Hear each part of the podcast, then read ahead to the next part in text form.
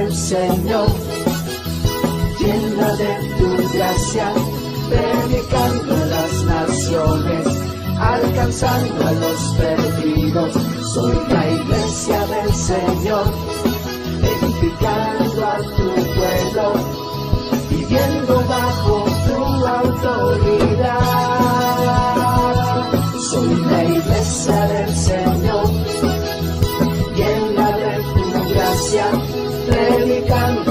naciones, alcanzando a los perdidos.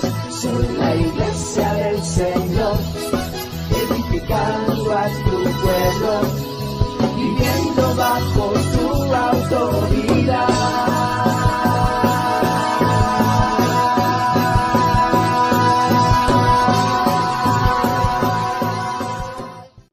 Estamos en el tema 3, estamos en nuestra tercera semana. Recuerde que estamos en una serie doble.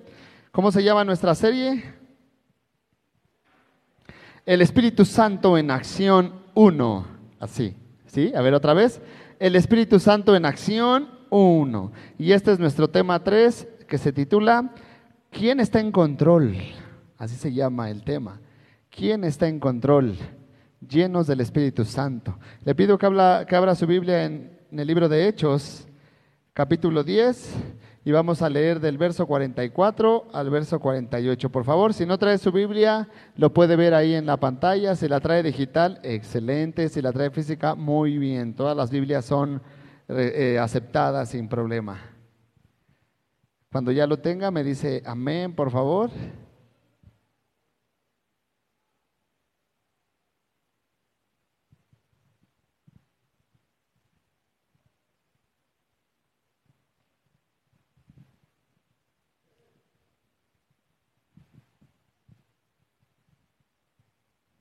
Hechos capítulo 10, versos del 44 al 48. Ahí van tres amenes de 200. 4, 5, 6, 7, 8, 9, 10. ahí está, ya se complementaron. ¿va? Vamos a leerlo en el nombre del Señor. Dice así: Mientras aún hablaba Pedro estas palabras, el Espíritu Santo cayó sobre todos los que oían el discurso. Y los fieles de la circuncisión que habían venido con Pedro se quedaron atónitos de que también sobre los gentiles se derramase el don del Espíritu Santo, porque los oían que hablaban en lenguas y que magnificaban a Dios. Entonces respondió Pedro, ¿puede acaso alguno impedir el agua para que no sean bautizados estos que han recibido el Espíritu Santo también como nosotros? Y mandó bautizarles en el nombre del Señor Jesús. Entonces le rogaron que se quedase por algunos días. Vamos a leer una más, Efesios 5:17. Efesios 5:17. Efesios 5:17. Por tanto, no seáis insensatos, sino entendidos de cuál sea la voluntad del Señor. ¿Sí?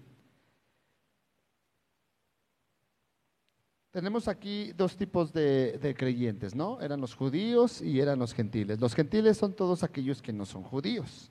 ¿sí?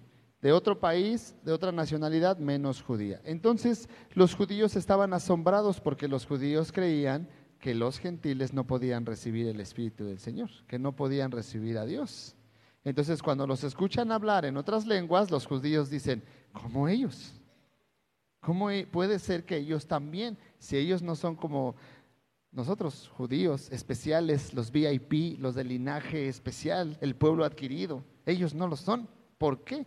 Entonces, el apóstol Pedro les dice, ¿acaso se los vamos a impedir? Entonces, con esto vamos a iniciar. Fíjense bien, todos somos creyentes, ¿sí? Pero en, en el cristianismo, en la fe, hay dos tipos de creyentes. Hay dos tipos de creyentes. Creyentes que son espirituales y creyentes que son carnales. Vamos a hacerlo un poquito más simple. En el cristianismo tenemos cristianos espirituales y tenemos cristianos carnales. A ver, dígalo usted, cristianos espirituales y cristianos carnales. ¿Hay cristianos espirituales? Sí. ¿Hay cristianos carnales? Sí, también. Ahí estaban en ese tiempo judíos que asumían que eran espirituales y asumían que los gentiles no tenían nada de espiritualidad. Entonces, siempre hay una eh, disparidad en este tipo de cristianos, en los espirituales y en los, en los carnales. ¿sí? Siempre hay una diferencia. Y eso nos mete en problemas. ¿Por qué? Porque tantos cristianos que habemos no podemos llegar a vivir el potencial que Cristo nos ha dado? ¿Por qué no podemos llegar a vivir el potencial que tenemos en Cristo? ¿Sí? ¿Por qué de tantos cristianos que hay no podemos disfrutar la vida abundante y productiva que Jesús nos ha heredado? ¿Por qué sufrimos la vida? ¿Sí? ¿Por qué sufrimos todo lo que nos pasa? ¿Por qué? Llueve, ay, está lloviendo. Sale el sol, ay, hace mucha calor. ¿Por qué como cristianos de los dos, tanto carnales como espirituales, tendemos a sufrir la vida? ¿Por qué? ¿Por qué no disfrutamos la vida eterna que nos ha dado el Señor? ¿Por qué no disfrutamos la herencia que tenemos en Cristo? ¿Por qué no podemos usar todo el potencial que tenemos en Cristo? En la Biblia hay muchísimos textos que hablan acerca de nosotros. Dice uno de ellos que nosotros somos más que vencedores. ¿Y por qué muchas veces en lugar de sentirnos más que vencedores nos sentimos más que perdedores? ¿Alguien se ha sentido así? ¿Sí? Amén. ¿Por qué muchas veces en lugar de sentirnos poderosos nos sentimos derrotados? ¿Por qué muchas veces en lugar de sentirnos sanos nos sentimos enfermos? ¿Por qué muchas veces en lugar de sentirnos con la llenura del Espíritu Santo, con el gozo de Dios, nos sentimos afligidos, tristes, desconsolados o lo peor? ¿Por qué cuesta tanto trabajo? ¿Sí? Cada día que pasa, cada semana, cada mes, deberíamos de estar nosotros convencidos de poder ser capaces de decir, hoy soy más amoroso. Hoy tengo más paz. Hoy tengo más gozo. Hoy soy más paciente. Échenme a todos esos impacientes. Hoy tengo más paciencia. ¿sí? Hoy soy más amable de lo que fui ayer, de lo que fui la semana pasada, de lo que fui el mes pasado. No podemos decir eso, nos cuesta mucho trabajo. Hoy me enfado, la semana pasada me enfadé, la antepasada me volví a enfadar. El año pasado nos preocupamos por qué se va a cenar el, este, el 24 de, de, diciembre, ¿no? En Navidad. Y ahorita muchos otra vez preocupados por qué se va a cenar el 24 de diciembre. ¿Qué ha cambiado en un año? Nada. Y sin embargo siguen las mismas frases. ¿Cuáles son las mismas frases? Que vamos a cenar, todo está bien caro, ¿Cómo le vamos a hacer? No va a alcanzar para nada, ya ni puedes comprar nada. Y eso mismo, piénselo tantito, lo dijimos cuándo? El año pasado. Y quizá lo dijimos en el 2021, y quizá también en el 2020, y quizá lo dijimos en el 2000 también. Y entonces se viene repitiendo lo mismo. ¿Por qué no podemos nosotros decir, este año, este 24 va a ser glorioso? Amén o no amén. Quizá no hemos permitido que el Espíritu Santo nos controle. Quizá no hemos permitido que Él nos llene. Fíjese que la religión lo que trata de hacer muchas veces es satisfacer nuestros deseos exteriores. ¿sí? Si no lo veo, no lo creo. Si no lo puedo tocar, si no lo puedo plasmar, entonces no, no creo que sea de Dios. Pero lo que Dios quiere es llenar nuestra vida interior. ¿Usted qué cree que Dios prefiere más? darnos el auto último modelo o llenar nuestro corazón de amor. Dios qué quiere? Darnos una casa, la casa de nuestros sueños, la casa de Barbie, si quiere, o llenar nuestro corazón de gozo y alegría. ¿Qué quiere Dios? Pero sin embargo, nuestra mente y nuestro ser nos hace creer que necesitamos más las cosas materiales y que si no las tenemos, entonces no está con nosotros Dios. Y entonces comparamos la llenura del Espíritu Santo, algunos con la abundancia de cosas materiales y algunos otros con la escasez de cosas materiales, porque sí, también hay cristianos que dicen, que Jesús era humilde y que él no tenía nada y así son felices. O sea, unos se van a un extremo, ¿verdad? Y unos se van que al otro extremo. Pero no nos damos cuenta que realmente lo que Dios quiere es hacer una transformación en el corazón. Si hay pavo en casa, bien, gloria a Dios. Y si no hay, bien, gloria a Dios. Lo que Dios quiere es que ese día haya amor. Que ese día se reconozca que el Hijo de Dios nació y murió por la humanidad. Ese es el objetivo. Si en tu casa tienes comida, qué bien. Si no, no tienes comida, qué bien. Pero en tu casa hay amor, hay gozo, hay paz, hay paciencia. Si llega tu esposo y te dice, bueno, no sé cómo te diga, vieja, gorda, mujer, amor, bonita, bueno, vamos a dejarle bonita, ¿no? Oye, bonita, hoy nada más traje 100 pesos. Nada más pude sacar 100 pesos. Lo que Dios quiere es que tú le digas, no te preocupes, flaco, Dios proveerá. Pero muchas veces las respuestas cuáles son, ¿y qué quieres que, qué quieres que haga con 100 pesos? A ver, traga tú con 100 pesos. Bueno, no sé si les digan así, ¿verdad? Pero lo dije así para que suene un poquito más, este, más rudo, ¿no? Con enjundia, ¿no? A ver, come tú con 100 pesos. ¿Por qué? Porque lo que Dios quiere es que haya un cambio en el corazón. Dios puede llenar nuestros bolsillos de todo lo que necesitamos en un instante. Claro, Él es Dios, Él es el dueño del oro y de la plata.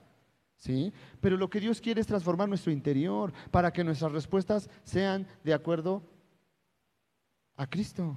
Porque recuerde que somos cristianos porque la intención del Señor es que reflejemos a Cristo y que el mundo pueda ver a Cristo ¿dónde? En nosotros. El mundo va a conocer a Dios a través de usted y de mí. A ver, lo voy a repetir, ¿va? El mundo va a conocer a Dios a través de usted y de mí. ¿Sí? Por eso esa es nuestra misión, esa es nuestra labor. Y no lo va a conocer a través de lo que tenemos, de lo que sabemos o de lo que hacemos, sino lo va a conocer a través de lo que somos, a través de cuánto amamos al difícil de amar, a través de cuánto perdonamos al imperdonable, a través de cuánto ah, somos pacientes o tenemos el corazón lleno de paz en medio de una dificultad. Oh, qué difícil es tener paz en medio de los problemas, ¿verdad? Qué difícil es tener paz ahorita que se acercan los Reyes Magos. Bueno, para los que tienen niños chiquitos. los que tienen grandes, pues ya que se acongojan. ¿Verdad? Qué difícil estas fiestas para muchas personas que están preocupadas constantemente por la economía. Porque se acercan las cenas, los regalos, los, ¿estos cómo se llaman cuando se da uno a otro? Ah, eso, mero. Los intercambios, los cohetes, las salidas, cuando se acerca mucha gente que, que, vive crisis empieza a preocuparse, empieza a gustar y dice, ¿qué vamos a hacer? Y luego de repente se enfermó uno y el medicamento y. ¿Por qué? Porque no nos dejamos guiar por el Espíritu Santo. Debemos de entender que cuando nosotros venimos al Señor, nos convertimos en el templo del Espíritu. ¿Qué es un templo? ¿Qué es un templo? Un templo es un lugar donde habita un ser celestial. ¿Sí? Por eso si nos vamos un poquito a la eh, liturgia eh, griega, pues ahí está Apolos, ahí está Poseidón y tenían sus templos. O sea, los templos son lugares donde habitan eh, seres celestiales, divinos, como usted les quiera llamar. ¿sí?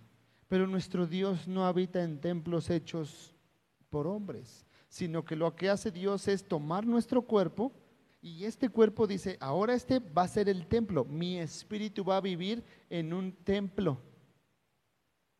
¿En un templo que qué?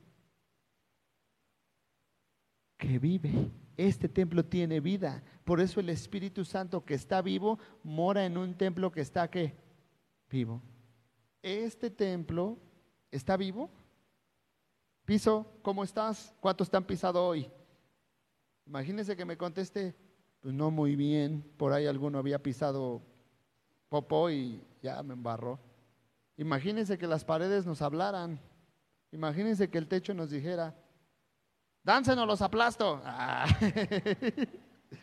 Pero estos templos no tienen vida, no se mueven, son estáticos. Y entonces estos templos no pueden recibir la vida del Espíritu Santo porque no se van a mover. Pero nosotros sí nos movemos, nosotros sí tenemos vida y por esa razón el espíritu de vida mora en nosotros porque nos podemos mover. Entonces nosotros cuando nos convertimos al Señor pasamos a ser el templo del Espíritu Santo. ¿Sí? Entonces, diga esto, yo soy templo del Espíritu Santo. Primera de Corintios capítulo 6, versos 19 y 20 dice así, ¿o ignoráis que vuestro cuerpo es templo del Espíritu Santo, el cual está en vosotros, el cual tenéis de Dios y que no sois vuestros? Porque habéis sido comprados por precio. Glorificad pues a Dios en vuestro cuerpo y en vuestro espíritu, los cuales son de Dios. Entonces, este cuerpo, a partir de que yo recibo al Señor en mi vida, este cuerpo se convierte en un templo.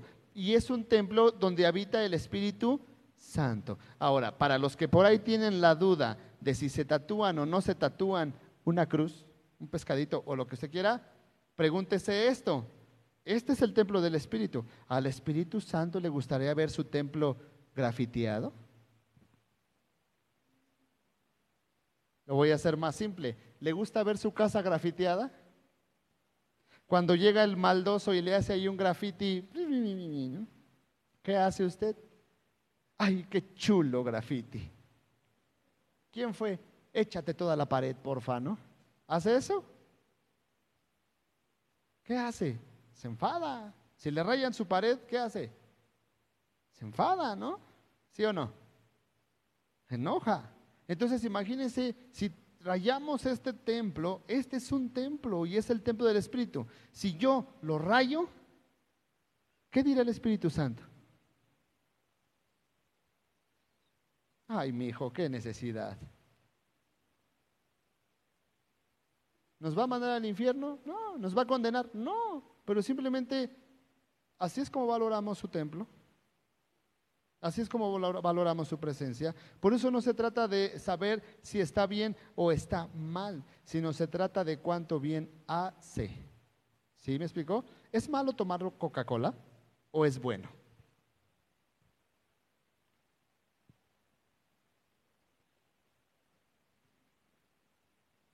Ahí hubo como que, sí, no, sí, yo digo que sí, no, yo digo que no, no es que a mí me encanta, no es que a mí no me gusta, no, yo no tomo refresco, a mí ni me pregunten. O sea, no es bueno y no es malo. Simplemente cada uno toma lo que considere que es saludable para su organismo. Hay gente que fuma, un buen, y el cigarro no le hace nada, ni cáncer ni nada. Y hay gente que dice que el cigarro es malo. Y ante esas personas que no les pasa nada con el cigarro, ¿qué podemos decir? Si usted va con un fumador que está sano y le dice que el cigarro hace daño y el fumador le dice, pues a mí no me ha hecho daño, ¿con qué argumentos podemos decirle que es malo? Lo que pasa que en nuestra mente humana tendemos a poner de un lado las cosas que consideramos buenas y las que consideramos malas, nosotros como seres humanos. Dios no. Dios dice en su palabra, todo te es, otra vez, todo te es, todo. ¿Y qué es todo? Todos los hombres son iguales, ¿sí? Todas las mujeres son iguales, ¿sí? Dice el Señor, todo. ¿Qué es todo? Todo. ¿Qué es todo? Todo te es lícito. Todo es permitido. Amén. Pero, tranquilo, no todo te conviene. Entonces, cuando tú ya entras en eso, entonces ya empiezas a medir. Bueno, una coquita una vez a la semana creo que no me va a caer mal. ¿Tú consideras que está bien? ¿Está bien? Sí. Pero el problema es que nosotros como creyentes tendemos a agradarnos a nosotros mismos, nuestros pensamientos. Y vienen de ahí un chorro de cosas que no son parte del control del Espíritu Santo, sino son más humanas. Y todavía que son humanas, las personas buscan justificarlas con la palabra del Señor. ¿Sí? La manera de vestir, la manera de hablar, la manera de comportarse.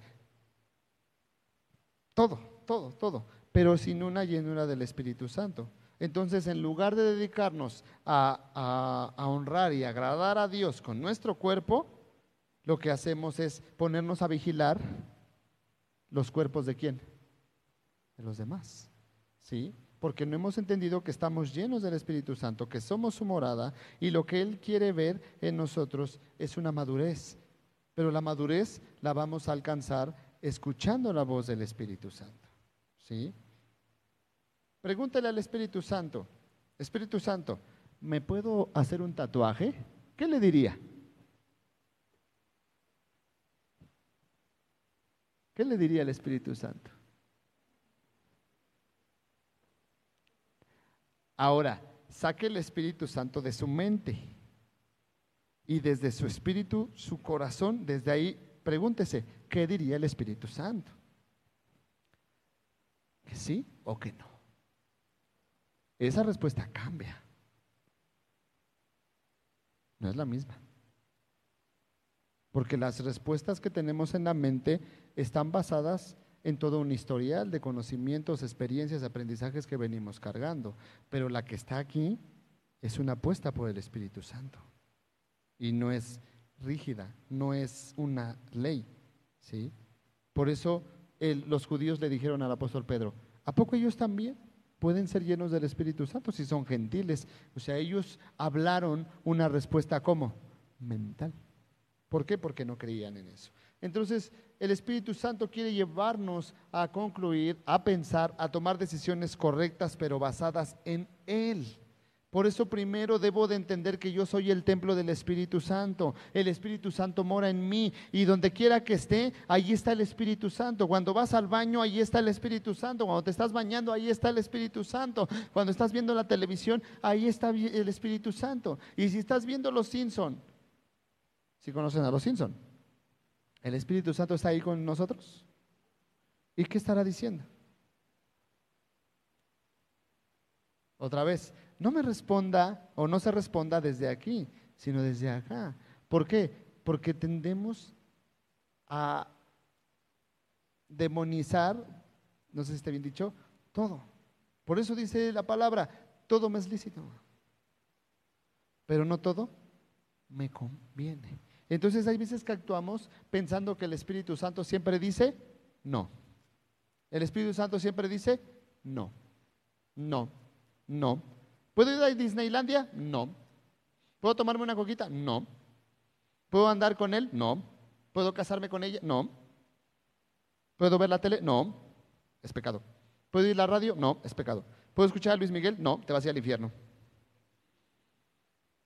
¿Puedo usar pantalón? No, te vas a ir al infierno. ¿Puedo pintarme el cabello? No. ¿Puedo usar frenos? No. ¿Puedo comer moronga? No. Tendemos a meter al Espíritu Santo en nuestras propias ¿qué? Con conclusiones y pensamos que Él es como nosotros pensamos. Pero ignoramos que el Espíritu Santo va más profundo. El Espíritu Santo va al ser de las personas, va hasta nuestro interior. Va hasta nuestro interior y Él desde ahí empieza a escudriñar, empieza a sanar y a transformar. Y es lo que quiere que nosotros hagamos con las personas. En lugar de ver el exterior, que vayamos al interior. ¿Por qué lo estás haciendo? ¿Sí? La mayoría de las personas que usan tatuajes es por vacíos que tienen. Buscan llenar vacíos que hay en sus vidas. ¿Sí? La mayoría de las personas que se suicidan es por vacíos. La mayoría de las personas que tienen problemas es por vacíos. ¿Y cuál es ese vacío? La falta del Espíritu Santo en sus vidas. ¿Sí? Porque es la falta de amor, la falta de perdón, la falta de paz, la falta de paciencia. Porque en la casa, en lugar de recibir amor, puros gritos. ¿Dónde estabas? ¿Qué oración estás de llegar? Puros gritos, puros pleitos. Y el Espíritu Santo lo que quiere es escudriñar. ¿Por qué te tardaste en llegar a la casa? La verdad, no quería llegar. Porque afuera estoy muy bien, pero adentro puros problemas. Y en lugar de escudriñar y pensar el por qué está pasando eso, vienen los gritos, ¿sí? Vienen las amenazas, los regaños. Entonces, primeramente debemos de entender que somos nosotros templo del Espíritu Santo, que el Espíritu Santo mora en nosotros. Veas la televisión o no veas la televisión, ahí está el Espíritu Santo. Estés pecando o no estés pecando, ahí está el Espíritu Santo. Él no se espanta, hermano. ¿Cree que el Espíritu Santo se espanta del pecado? Él no se espanta. Él no se espanta, pero Él ahí está. Estás mintiendo, ahí te está escuchando. Estás de mitotero por allá, ahí está escuchando. Estás hablando mal de tu propio padre, ahí te está escuchando. ¿eh? Y Él te dice, yo te enseñé a hablar de tu padre, de tu madre, que no te he enseñado a honrarlos. Pero como de repente se nos olvida que somos templo del Espíritu Santo, entonces nos convertimos en un templo más carnal y actuamos de qué manera? Carnal. ¿Sí? Entonces, debemos dedicarnos de honrar y agradar a Dios. Segunda de Pedro 1.3 dice así, como todas las cosas que pertenecen a la vida y a la piedad nos han sido dadas por su divino poder, mediante el conocimiento de aquel que nos llamó por su gloria y excelencia. Todas las cosas pertenecen a la vida y la piedad que vienen de Dios. Entonces está mal que haga las cosas. Espera, espera, antes de que llegues a concluir cosas que te van a lastimar, te van a dañar, primero ve qué es lo que quiere el Espíritu Santo de mi vida. El Espíritu Santo, ¿qué quiere de mí? ¿A dónde me quiere llevar? El Espíritu Santo me quiere llevar a amar o a odiar. A amar. El Espíritu Santo me quiere llevar a perdonar o a no olvidar. ¿Se da cuenta que eso va más allá de ver la televisión? ¿Se da cuenta que eso va más allá de tomarse o no tomarse una chelita? O sea, el Espíritu Santo va más profundo. El Espíritu Santo dice, quiero que ames a tus enemigos, quiero que seas capaz de perdonar a aquel que te robó ese peso. ¿Amén o no amén? Nada más escuchó un grillito. El viernes iba manejando y se me acerca un cuate de esos que limpian este, estos meras, parabrisas. Y ya lo limpio y todo, ¿no? Y agarré 10 pesos y, se lo di. Dios te bendiga, hermano, muchas gracias. Gracias. Y la persona que, que iba conmigo me dice, ¿para qué le das? Al rato ya va a haber ahí más, porque como les dan, se van a ir juntando ahí. ¿Y sabe cuál fue mi respuesta? Muy bonita. ¿Tú me diste los 10 pesos? No. ¿De quién eran los 10 pesos? Tuyos. ¿Tú mandas en el dinero que yo tengo? No. Entonces, yo le doy a quien yo quiero. ¿Ya? ¿No les gusta darles? No les des. No, pero van a estar ahí muchos. ¿Te los vas a llevar a tu casa? ¿Los vas a recoger y los vas a llevar a tu casa a alimentar? No, pues no. Entonces, ¿en qué te afecta que estén ahí? Es que cuando pasa uno, la gente se espanta. ¿Te ha dicho la gente que le da mucho miedo pasar por ahí? Ni vives por ahí, ni vive por ahí, de veras. Pasamos nada más por ahí. Ni vive por ahí. ¿Vives aquí? No. Entonces, ¿en qué te afecta que se junten ahí? No, pero es que fomentas la delincuencia. ¿Están robando? ¿Te han robado? Vea todo el rollo que se echó por 10 pesos. ¿Ya vio? Cristiano. ¿Qué cristiano será? ¿Carnal o espiritual? Ay, no diga nada, no lo juzgue. Fue una pregunta al aire. Pero la verdad, luego así somos. Luego así respondemos porque nuestra mente no empata con eso que está sucediendo y concluimos cosas. Entonces, lo que el Espíritu Santo quiere es que seamos dadivosos. Yo no sé qué va a hacer con esos 10 pesos, pero yo le digo a Dios, Dios bendice. Si le hace falta un taco, que se compre un taco. Así como nosotros. ¿Qué nos da Dios todos los días? ¿No nos da la vida? ¿Y qué hacemos con ella? ¿No abusamos de ella? no nos da la inteligencia, no nos da la sabiduría, no nos da la fuerza. ¿Y qué hacemos con eso que Dios nos da? No nos da el recurso, no nos da un trabajo, no nos da un sueldo, no nos da salud. ¿Y qué hacemos con eso que nos da? ¿Lo usamos para bien o de repente para mal? Te dice el doctor, ya no coma chile, mi hijo, se le va a reventar ahí las vísceras. Ay, nada más poquito, échale tantito, no pasa nada. ¿Ves? Te está avisando Dios a través del doctor que ya dejes de empacarle porque vas a reventar tu estómago y no te importa. ¿Sí me entiende? ¿Sí me estoy dando a entender? Eso es lo que quiere el Espíritu Santo. ¿Sí? Que vayamos más allá. Pero de repente así actuamos. ¿Por qué? Porque vemos de manera superficial. Dios nos dio la capacidad de regenerarnos mediante el nuevo nacimiento. ¿Sí? Es decir, segunda de Corintios 5:17, ¿qué dice? Yo sé que todos se lo saben, sin buscarlo. Les voy a dar un tip, nueva criatura. No lo busques. No lo pongas. Segunda de Corintios 5, 17. ¿Nadie? ¿No? ¿No? ¿Sois nueva? Las cosas. ¿Y aquí todas? Ya ve, le dije que se lo sabía, solo era falta un empujoncito, ¿no? Las cosas viejas pasaron, ¿eh? aquí todas son hechas nuevas. Nos regeneramos cuando venimos a Jesús. Cuando nosotros recibimos al Señor Jesús en nuestra vida, volvemos a qué? A nacer le decía Nicodemo a Jesús, ¿cómo yo siendo viejo puedo volverme a meter en el vientre de mi madre? Y Jesús, así somos. tan naturales, tan ordinarios, cuando lo que Dios está diciendo es más profundo. Le dice Dios, le dice Jesús a Nicodemo, es que tienes que nacer del agua y del espíritu. Por eso de repente viene mucha gente, ¿por qué danzan? No lo comprende. Hay veces que ni uno mismo entiende por qué danza, pero ya está brincando. ¿Por qué levantan sus manos? No lo comprende. ¿Por qué cierran los ojos? ¿Por qué cantan? ¿Sí? Hay una, por ahí nos comentaron algo del trabajo, donde nos decían que las canciones que estamos poniendo son canciones cristianas y que mejor llevemos las canciones cristianas a la iglesia y en la escuela no metamos el cristianismo. Y fui con esa persona y le digo, bueno, con la persona que me dijo, ¿no? Me platicó eso. Oye, ¿y cuáles son las canciones cristianas? Y me dice, pues tú sabes, tú eres el que toca. Por eso que yo sepa, no hay música cristiana. ¿Usted sabía eso? Ya le golpeé ahí algo, ¿verdad? No hay música cristiana, hermano. La música es música. Punto.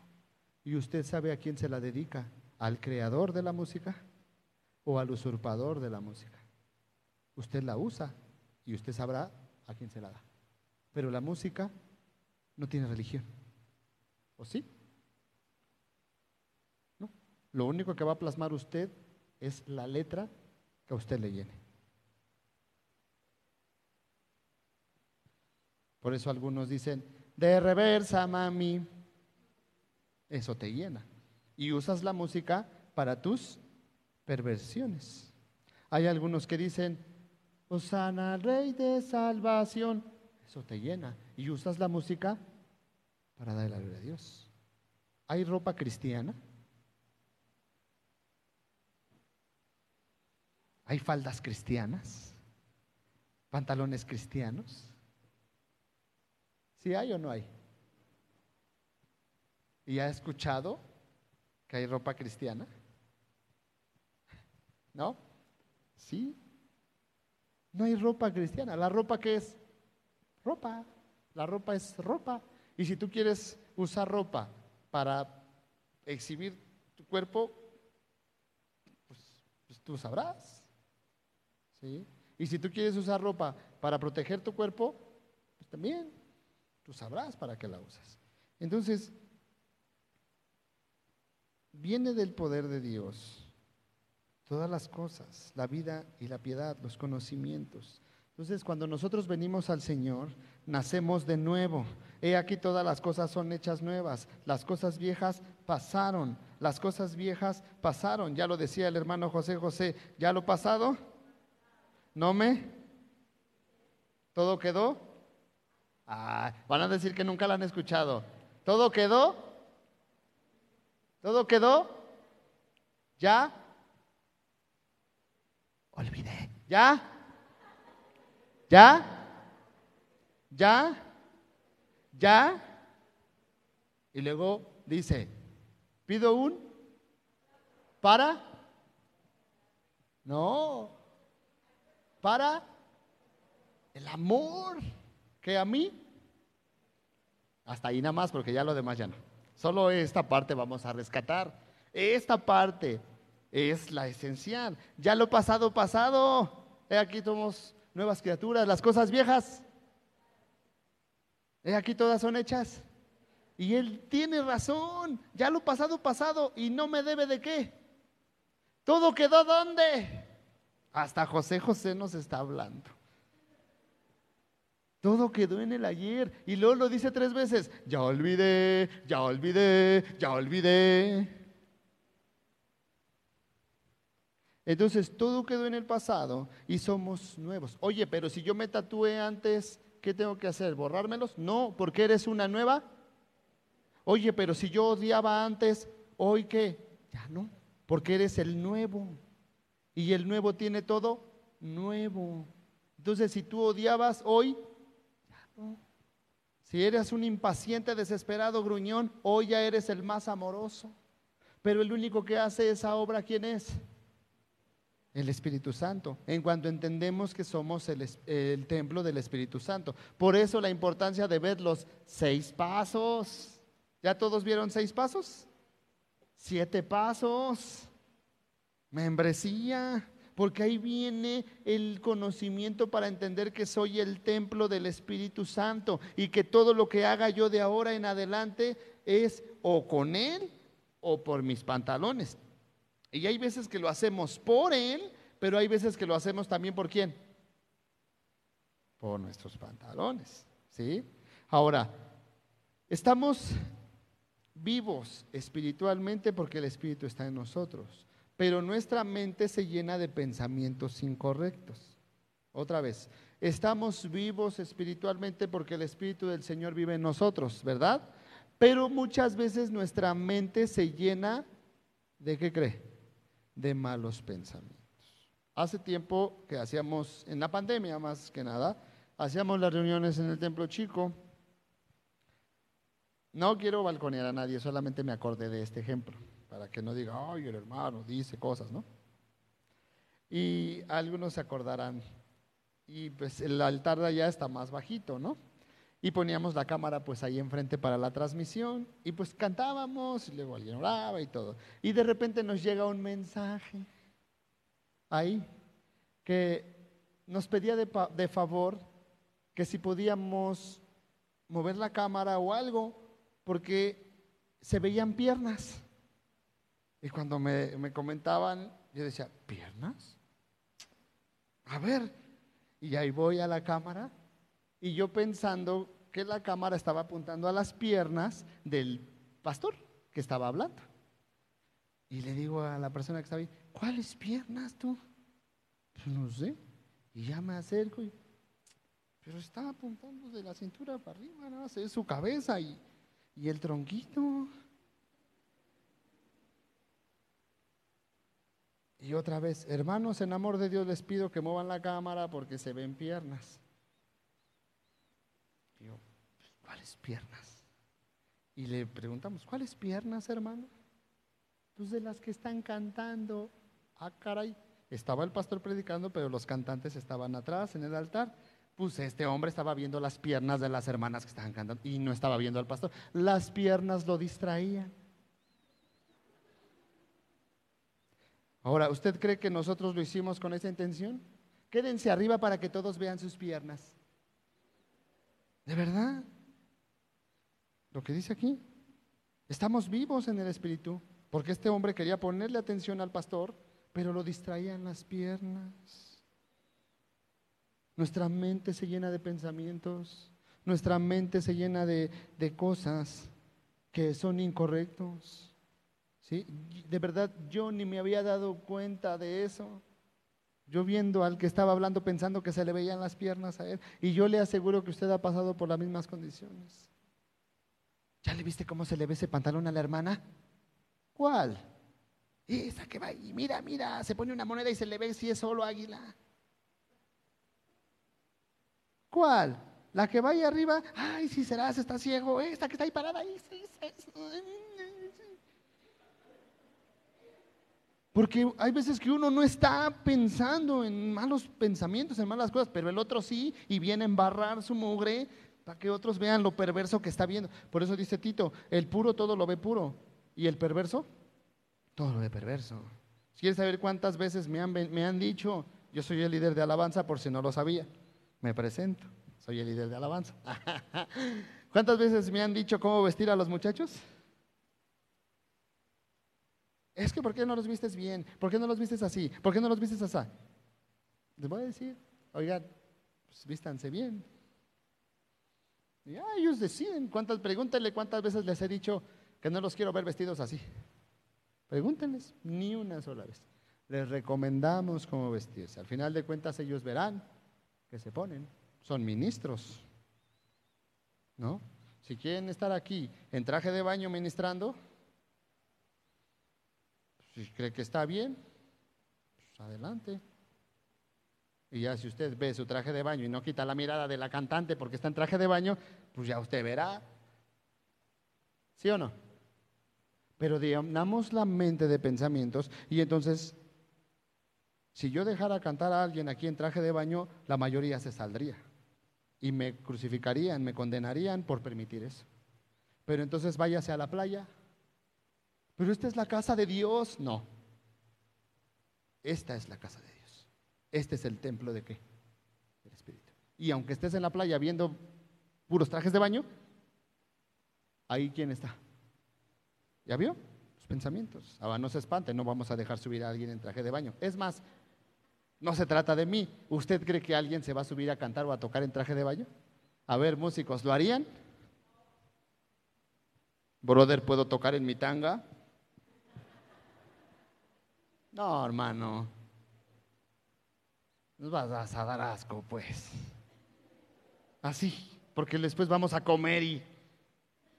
Por favor, era la onda, ¿no?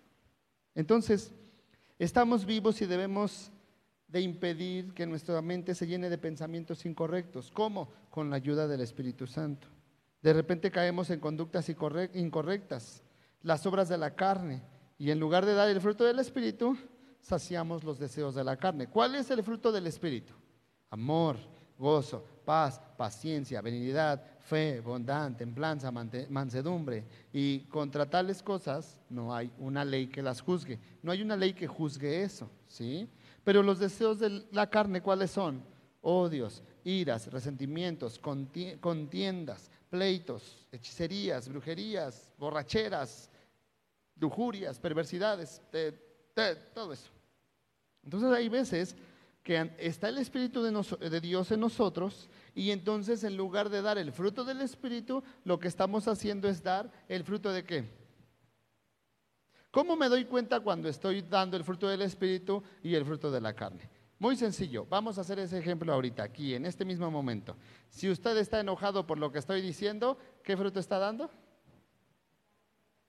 Entonces tiene que estar de acuerdo conmigo para que se dé el fruto del Espíritu. No, pero el Espíritu Santo no lo va a llevar a enojarse, ¿o sí?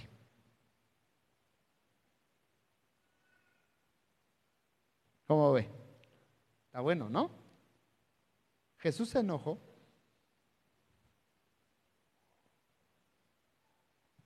¿Sí? Jesús se enojó.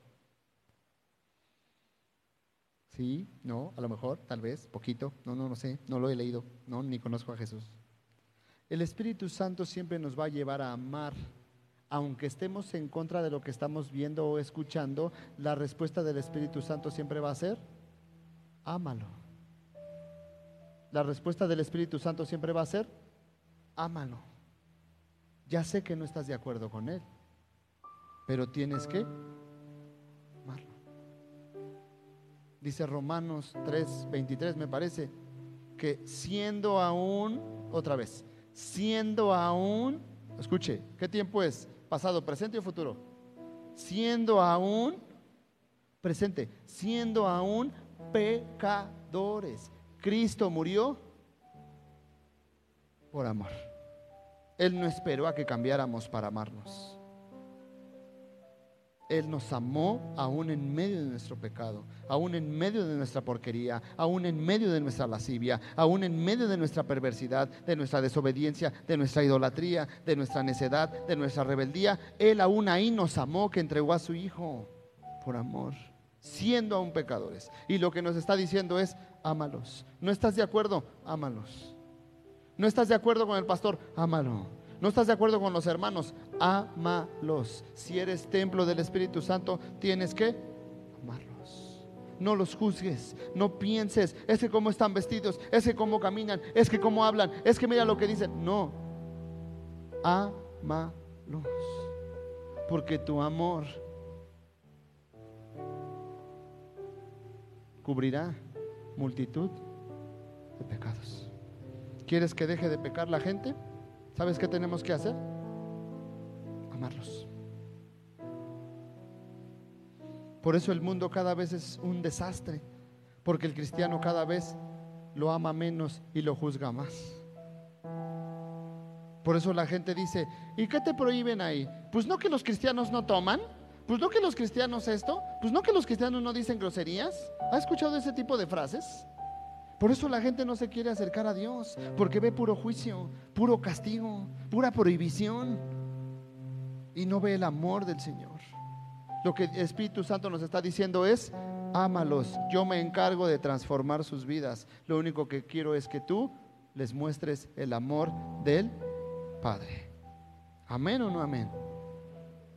Por eso debemos de quitar por un lado la carne, no darle lugar a la carne, no darle lugar a la carne. ¿Cuál es el lugar de la carne? Los enojos. Enojarse es de la carne, hermano. No se enoje. No importa la falta, no se enoje. Airarse es de la carne, no se aire. Los pleitos son de la carne, los celos son de la carne, las envidias son de la carne. ¿Por qué es tan envidioso?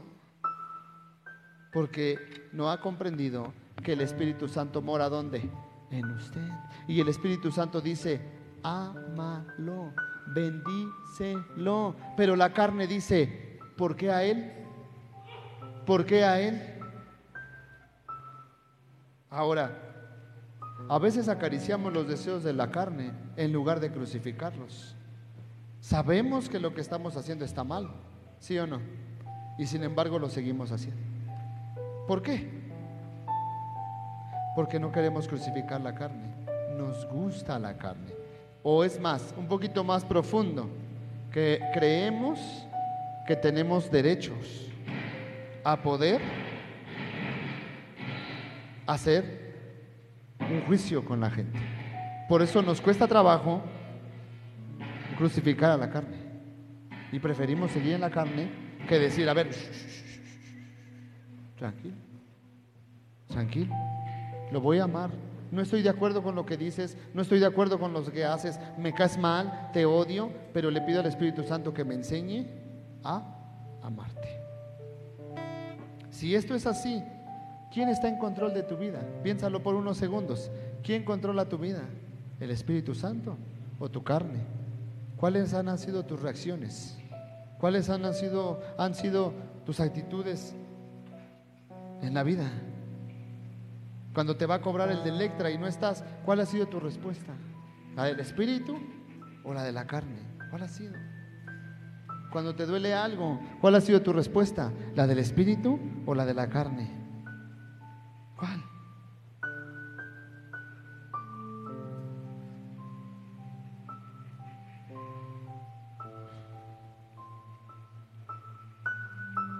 Efesios 5, 17 y 18. Por tanto, no seáis insensatos, sino entendidos de cuál sea la voluntad del Señor. No os embriaguéis con vino, en lo cual hay disolución, antes bien sed llenos del Espíritu Santo. No te embriagues de otras cosas, no llenes tu mente de otras cosas, no llenes tu corazón de otras cosas. Llénate del Espíritu de Dios. Ese no se disuelve ese permanece para siempre.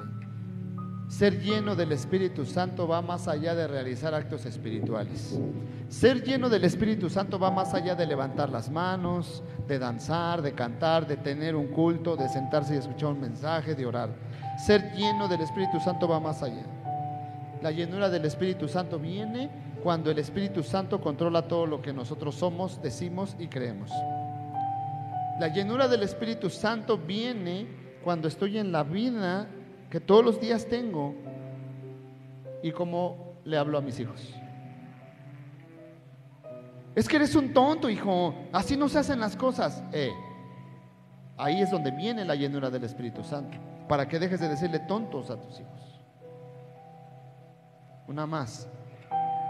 Hijo, si tú no te defiendes y te pegan, yo te voy a pegar a ti eso no diría el Espíritu Santo. Ahí es donde entra el Espíritu Santo. Violencia genera más violencia. El, ve como el Espíritu Santo va, su llenura va más allá de estar aquí sentado o estar aquí cantando, es allá en la vida diaria. Es ahí donde te pesan mal, mal el pollo. ¿Qué haces? Te roban 250 gramos de pechuga. ¿Qué haces? ¿Te pones al brinco? ¿Me estás robando? ¿O lo bendices? Que Dios te bendiga. No te preocupes, no pasa nada. ¿Qué haces? Cuando te echan menos litros de gasolina y no subió el tanque donde debería decir, te bajas y te regresas y le dices, me robaste gasolina, no sube, ¿qué haces? Ahí es donde viene la llenura del Espíritu Santo. Cuando te dicen, te voy a descontar porque llegaste dos minutos tarde, ¿qué haces? ¿Te enojas? ¿Te enchilas? ¿Quieres denunciar a tu jefe con estas instituciones? ¿O le dices, está bien, si usted considera eso, gloria a Dios? Ahí es donde viene la llenura del Espíritu Santo. Es ahí. No es aquí, hermano. Aquí el que levanta sus manos no, está, no, quiere decir que esté lleno del Espíritu Santo. El que cante, el que escuche un mensaje, el que ore no quiere decir que está lleno del Espíritu Santo. Usted puede levantar las manos y ser la persona más arrogante que puede existir. Usted puede venir aquí, cantar y hablar en lenguas y allá cuando salimos alimentos, exigir sus alimentos. Sírvame más, eso es muy poquito. ¿Sí? Rudo, ¿verdad? Pero muchas veces eso pasa. Cantamos, adoramos, escuchamos el mensaje, oramos al Señor, pero allá afuera, saliendo aquí inmediatamente, ya me enchilé con la hermanita. Pastor, vengo a acusar al líder. Pastor, vengo a acusar a la hermanita. ¿Y dónde quedó el perdón, hermanos? Y la misericordia. Es ahí, en esas acciones, donde se manifiesta, ¿qué? La llenura del Espíritu Santo. Hoy nos dieron más gloria a Dios. No, ¿esto qué? mejor me voy a mi casa. Hoy nos dieron frijolitos, gloria a Dios. Ay, yo no como frijoles. Para eso, ni que fuera puerco. Hermano, ¿verdad que son cosas que dan risa, pero son verdaderas? Porque no hemos aprendido a ser llenos del Espíritu Santo. Lo que me den, amén, gloria al Señor. Si es poquito, gloria a Dios. Si es mucho, gloria a Dios. ¿No le gusta? Tiene toda la libertad de ir y comprarse sus carnitas allá afuera. Pero no por culpa de la iglesia sino por falta de su llenura del Espíritu Santo. ¿Amén o no amén? ¿Está enojado? ¿Está feliz? Deme una sonrisa. Amén. Es ahí, hermano, donde vamos a transformar el mundo en esas acciones. ¿Cómo respondes?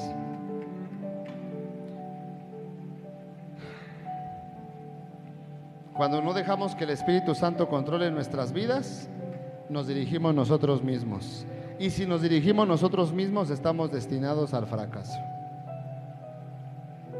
Cuando nosotros nos llenamos del Espíritu Santo, la primera reacción es rendirnos a Él. Es rendirnos a Él. ¿Cómo me rindo a Él reconociendo que Él es? Es decir, no sé qué hacer, espérame. Espíritu Santo, me están ofreciendo un préstamo, lo necesito, pero dime, ¿lo puedo tomar? ¿Y qué cree que le va a decir el Espíritu Santo? Tranquilo, mi hijo, no te endeudes.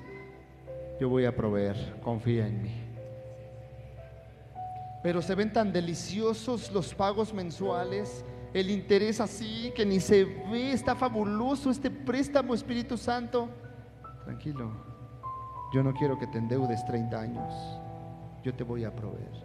Eso es rendirse al Espíritu Santo. Cuando antes de abrir la boca, cuando antes de tomar una decisión, vamos a Él y le decimos, le voy a confesar algo. Ayer yo estaba molesto, ayer en la tarde, con mi esposa, por unas cosillas, cosillas. Y de repente, pues me enojé y venía yo bien enojado. Bueno, no tanto, pues. Pero venía enojado. Y venía yo pensando. Todo lo que iba a hacer en su contra. Le voy a quitar esto, le voy a prohibir esto, le voy a decir que ya esto ya estuvo hasta aquí. Y así yo venía haciendo en mi mente mi lista de todas las cosas que le iba yo a prohibir y a quitar y a controlar.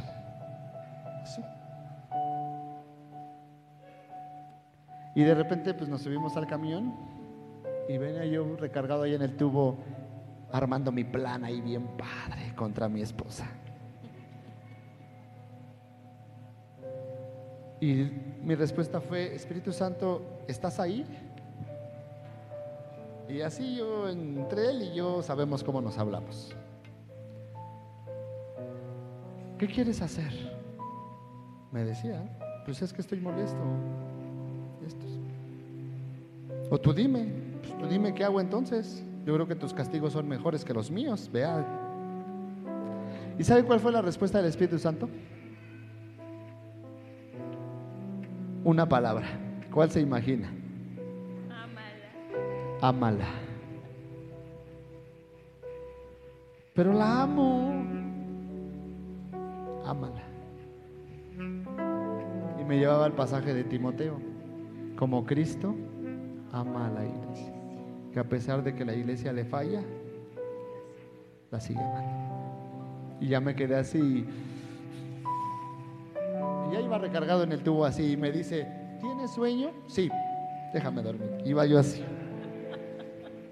Porque estaba mi espíritu digiriendo esa palabra y mi mente así, ah, no, ¿cómo lo vas a amar? No, te dejes, no, no, no. ¿Quién es el hombre? Y estaba yo ahí así. "Ah". Y ya el viaje de 30 minutos, pues me bajé y ya bien sedita que iba yo. Eso es rendirse, hermano. Antes de reaccionar, hay que preguntar al Espíritu Santo, quiero hacer esto, pero ¿qué hago? Le quiero pegar, pero ¿qué hago? Lo quiero denunciar, lo quiero demandar, pero ¿qué hago? ¿Sí? La madurez no se alcanza, más bien se camina en madurez porque esta implica una constante entrega. Hay gente que dice, Dios tiene un propósito para ti. ¿Sí lo ha escuchado? ¿Sí le han dicho? Dios tiene un propósito para ti bien grande. Y decimos, amén, gloria a Dios, lo recibo. Pero hermano, el propósito lo estamos viviendo hoy. ¿Y sabe cuándo empezó? No sé cuántos años tenga usted. Yo tengo los que tengo. Tengo 37 años y mi propósito en Dios empezó el 2 de mayo de 1986. Llevo 37 años caminando en el propósito del Señor. ¿Cuántos lleva usted? Haga cuentas, no lo diga para que no se sienta mal por su edad. ¿Ya vio? El propósito no es el que vamos a alcanzar, el propósito es, como diría nuestro antiguo presidente Fox, hoy. Hoy estás viviendo tu propósito, lo empezaste hace tiempo y hoy sigues en él. Tú decides cuánto avanzas, mucho o poco.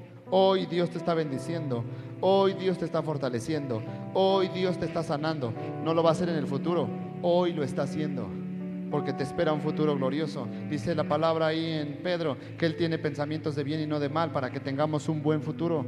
Ojo, un buen futuro. Él está pensando en un buen futuro para nosotros, mientras hoy nos está bendiciendo. ¿Con qué te ha bendecido Dios? ¿Qué tienes en tus manos? El Espíritu Santo siempre te va a ayudar y siempre te va a revelar y te va a llevar a hacer las cosas con lo que tienes en las manos, no con lo que no tienes.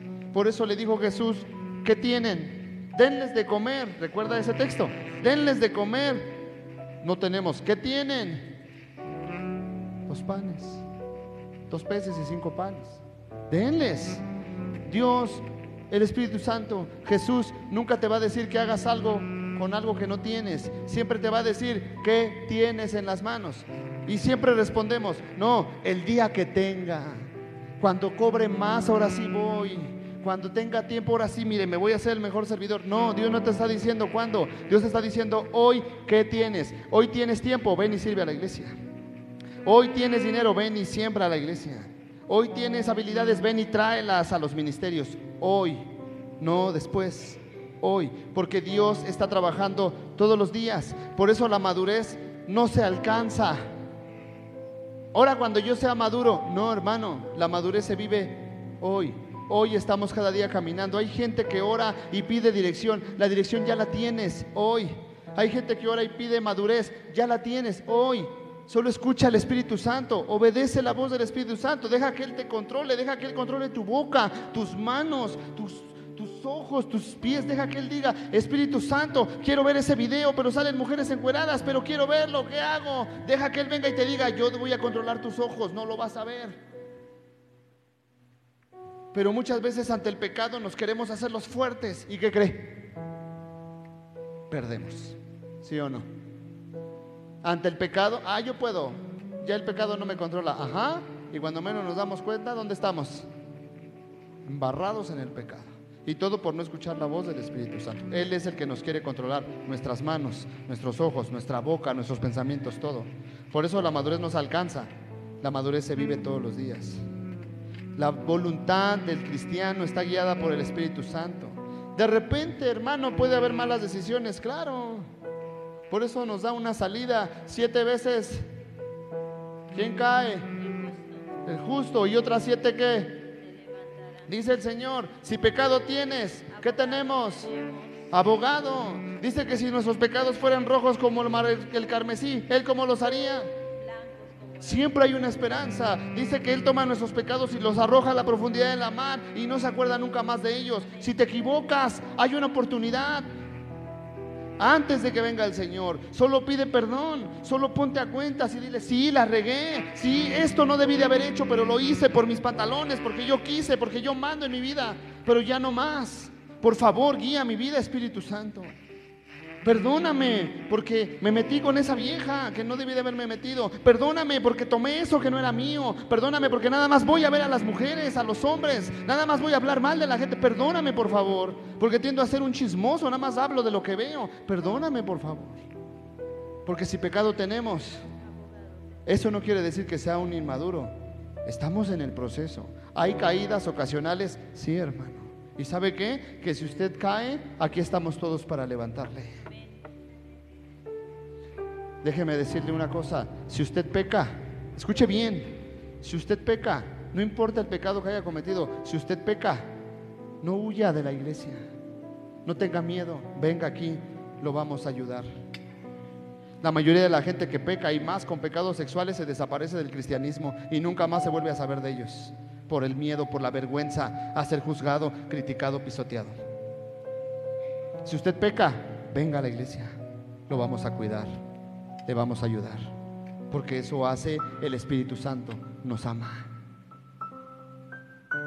El Espíritu Santo no nos tiene aquí para estar temblando. El Espíritu Santo nos tiene aquí para amarnos. Amén o no amén.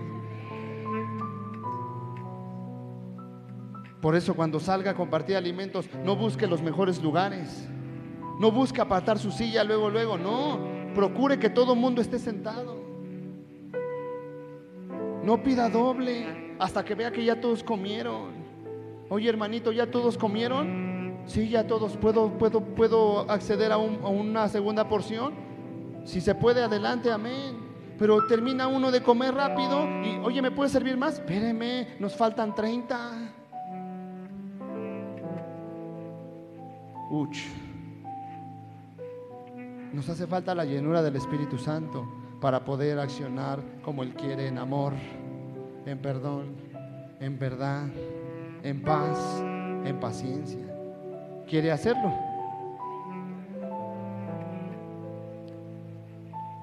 Tenemos que crucificar nuestra carne todos los días. Todos los días vienen pensamientos perversos y todos los días hay que llevar esos pensamientos a la cruz y decirle, Dios, te entrego esto. Andar en el Espíritu quiere decir no puedes hacer lo que se te antoje. Andar en el Espíritu quiere decir, no puedes hacer lo que se te antoje, no es lo que tú quieras. Gálatas 5, 16 y 19. Es esto. Digo pues, andad en el Espíritu y no satisfagáis los deseos de la carne, porque el deseo de la carne es contra el Espíritu y el del Espíritu es contra la carne, y estos se oponen entre sí para que no hagáis lo que quisierais. Pero si sois guiados por el Espíritu, no estás bajo la ley. ¿Cómo te das cuenta? Cuando hay una lucha entre tu carne y entre tu espíritu. Tu carne te dice una cosa, tu espíritu te dice a otra, y es ahí cuando decides andar en el espíritu o en la carne. Recuerda, ¿cuáles son los frutos de la carne? Los deseos de la carne. ¿Cuáles son las manifestaciones de la carne? Iras, enojos, celos, contiendas, envidias, enemistades, borracheras, orgías y todas esas perversidades. ¿Y cuáles son los frutos, el fruto del Espíritu? Una persona que anda llena del Espíritu Santo, ¿quién es? ¿Aquel que habla en lenguas? ¿Aquel que ora mucho? ¿Aquel que canta mucho? Una persona que está llena del Espíritu Santo es una persona que ama mucho.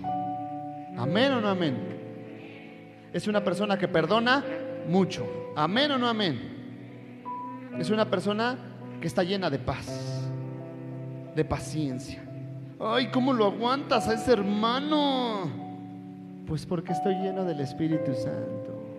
Porque si anduviera en mi carne ya se lo hubiera partido desde cuándo. Tenemos libertad para hacer lo que queramos. Somos libres de tomar la decisión de hacer lo que queramos, pero soy suficientemente maduro que no voy a hacer lo que quiera, porque sé que ese acto perverso me va a hacer esclavo. Y Dios me hizo libre. Dios nos hizo libres, pero en esa libertad tomemos la, la decisión de decidir lo bueno o lo correcto o lo que es lo que el Espíritu Santo quiere o lo que mi carne quiere.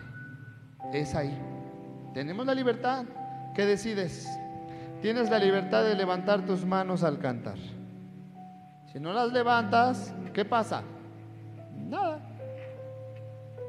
Te vas a aburrir porque vas a estar esperando y otro canto, otra vez, ya iba al final. Te vas a enfadar. Y si las levantas, también vas a tener consecuencias. Puede que el Señor te bendiga, toque tu corazón, toque tu alma y tu mente. Eres libre. Eres libre de venir a la iglesia.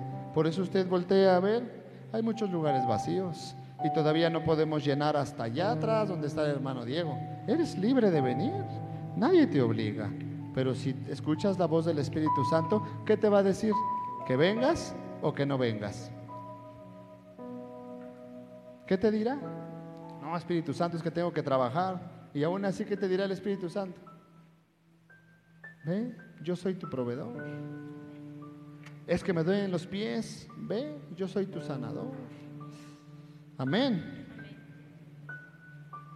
Nuestra verdadera llenura del Espíritu está en la capacidad de decidir vivir responsablemente dentro de la voluntad que Dios ha establecido en nuestra vida.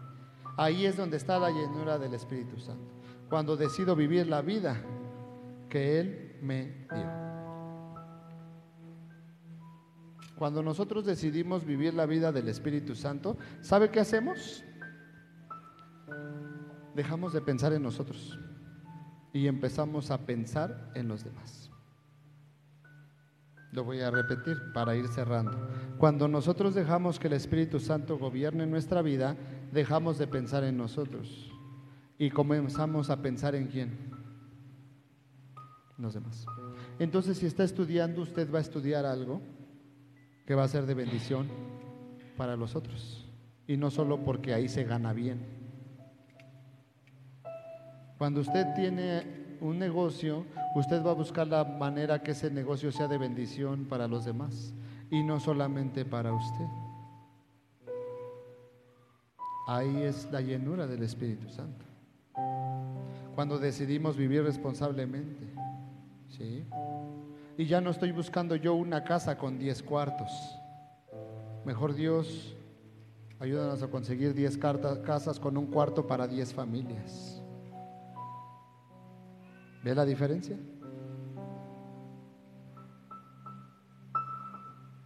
Eso es estar lleno del Espíritu Santo.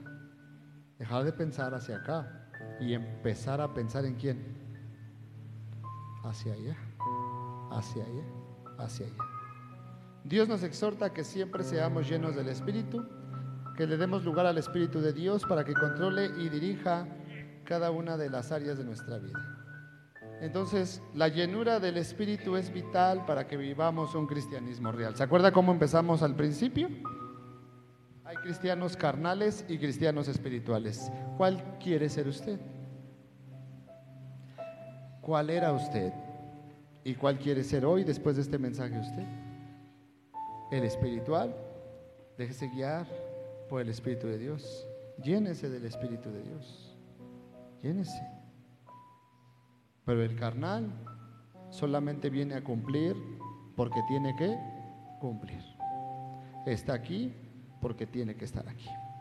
Porque tiene que venir a la iglesia si no se enojan, porque tiene que ir al ministerio, porque si no el líder le va a decir, ¿por qué no llegaste? ¿Por qué no viniste? No, no. Eso hace una persona que no está llena del Espíritu. Que está llena del Espíritu le dice, oye, no habías venido en un mes, todo bien, gloria a Dios, qué bueno que viniste, estás aquí, vente. No pasa nada. Qué bueno que estás aquí. Qué bueno que reconociste que el Espíritu Santo te está trayendo a la iglesia. No has venido desde hace seis meses y hoy estás aquí, gloria a Dios. En lugar de decirle, mugre pecador, seis meses apartarte de la iglesia, apenas te dignaste a venir. Espérate, eso no le diría el Espíritu Santo. El Espíritu Santo le diría, bienvenido a casa, hijo. Después de seis meses, arduo trabajo orando por ti, intercediendo por ti, mucha gente ah, orando por ti y hasta hoy te traje a casa. Bienvenido. Esa es la obra del Espíritu Santo. Esa es una vida llena del Espíritu Santo. ¿Cuál quiere usted? ¿Quiere vivir un cristianismo carnal? Es igual que todas las demás. ¿Quiere vivir un cristianismo espiritual? Escuche la voz del Espíritu Santo. Póngase de pie, hermano.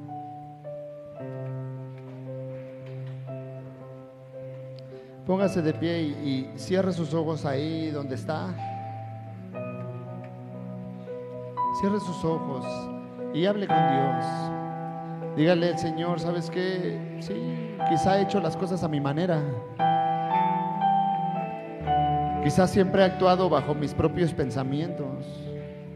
Quizá en lugar de preguntarte a ti, yo he respondido, yo he actuado bajo lo que yo creo que es correcto. Quizá en lugar de buscarte, me he llenado de conceptos religiosos, de una experiencia religiosa nada más y no he permitido que tu Espíritu Santo obre en mi vida, me transforme, me cambie. Perdóname, Señor. Hable con Dios. Dígale, perdóname, Señor, si no he sido guiado por tu Espíritu Santo. Perdóname si cada día pido dirección cuando sé que la dirección ya me lo has dado. Perdóname si cada momento te digo, dime qué hacer si ya me has dado tus instrucciones. Perdóname, Señor, si cada día digo, hora que tenga lo voy a hacer, hora que pueda lo voy a hacer, ya ahora sí le voy a echar ganas. Ya que acabe con esto le voy a echar ganas, ahora sí, perdóname, Señor, porque yo sé que tu propósito hoy lo estoy viviendo. El llamado que tienes para mí, hoy lo estoy viviendo.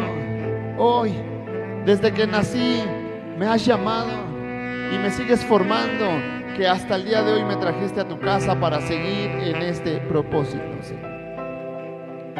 Perdóname, Señor, si no he sido consciente de ti. Perdóname si no te he escuchado. Sé que estás ahí conmigo, sé que vas donde yo estoy y sé que a pesar de eso yo hago mi santa voluntad. Sé que a pesar de eso yo hago lo que yo creo mejor para mí sin consultarte. Perdóname, Señor pero ya no quiero meter la pata, ya no quiero equivocarme más, ya no quiero regarla más, quiero caminar para ti, quiero decir como decía el apóstol Pablo, ya no vivo yo, ya el viejo Isaí murió, quedó en el pasado, que yo quedó olvidado. Y hoy vive el Isaí en Cristo. Hoy vivo para Cristo. Quiero decir eso en cada área de mi vida, Señor. Hoy vivo para ti. Ya no vivo para el mundo. Ya no vivo para la carne. Ya no vivo para el pecado. Ya no vivo para la muerte. Ya no vivo para el mundo. Ahora vivo para ti, Cristo. Ahora vivo para ti, Señor. Ahora vivo para ti. Ahora vivo para ti, Señor. Dígale al Señor eso. Ahora vivo para ti. Ahora vivo para ti, Espíritu Santo, llénanos. Espíritu Santo, ven y llénanos. Dígale al Espíritu Santo, llena mi vida, llena mi mente, llena mi corazón, llena mi alma.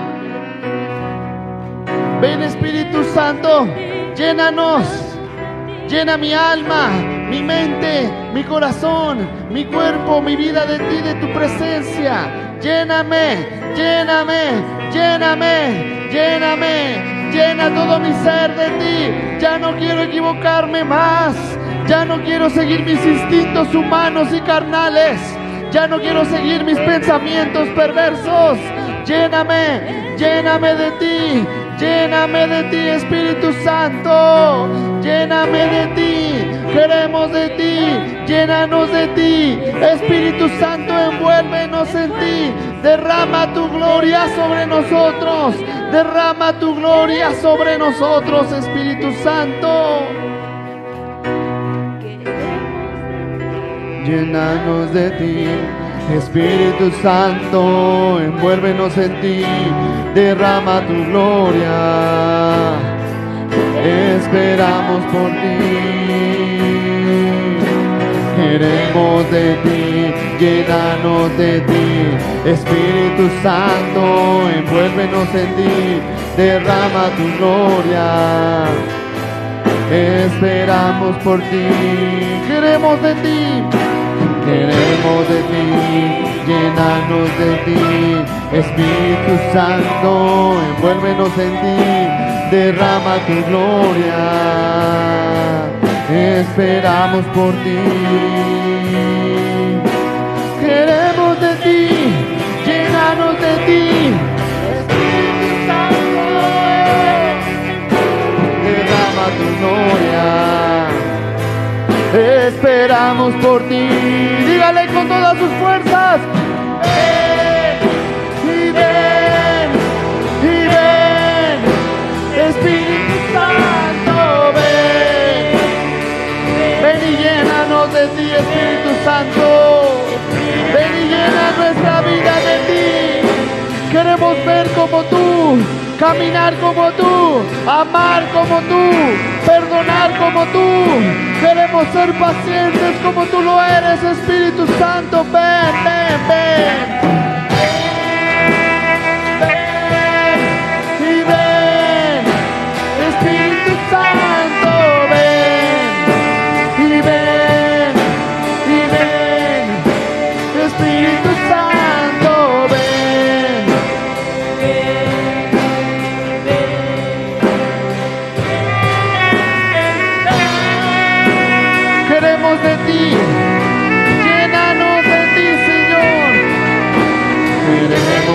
ti, de ti, Espíritu Santo, envuélvenos en ti, derrama tu gloria.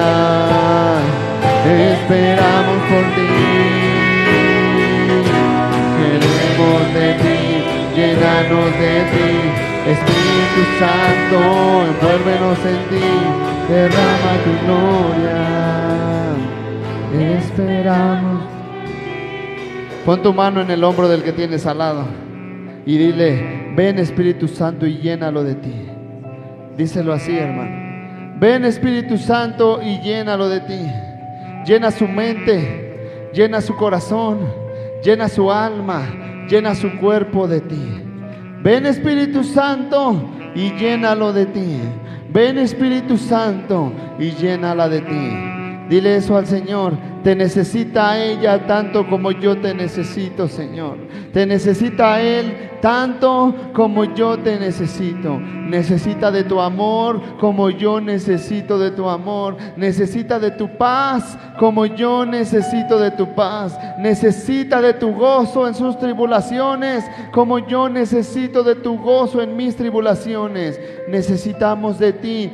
Llénanos de ti, Espíritu Santo. Llénanos de ti, Espíritu Santo. Enséñanos a ver las cosas espirituales como tú las ves. Enséñanos a ver la vida eterna como tú la ves. Enséñanos a confiar en ti, Espíritu Santo. No se trata de lo que tenemos, de lo que sabemos, ni de lo que conocemos. Se trata de ti, Espíritu de Dios. No se trata de cuánto tengo, no se trata de cuánto haces, no se trata de cuánto sabes. Se trata del Espíritu de Dios en nuestra vida. Llénalo de ti, Espíritu Santo. Llénala de ti, Espíritu Santo. Llena su mente, llena su corazón, su alma, su cuerpo, todo su ser. Llénalos. Llénalos de ti, Espíritu Santo. Redarguye, convence, con Punge el corazón, Señor. Espíritu Santo, muévete en sus vidas. Muévete en su corazón, en su alma, en su mente y en su cuerpo. Apacigua el odio, apacigua el enojo, la ira. Apacigua, Señor, la terquedad. Ven, Espíritu Santo, llénalos de paz. Llénalos de tu amor, de tu gozo, de tu palabra, de tu bondad en el nombre de Jesús. Gracias, Señor, porque eres bueno. Gracias. Gracias porque eres grande y majestuoso. Gracias, Señor. Dele un fuerte aplauso al Rey de Reyes. Soy la iglesia del Señor, llena de tu gracia, predicando a las naciones, alcanzando a los perdidos. Soy la iglesia del Señor, edificando a tu pueblo,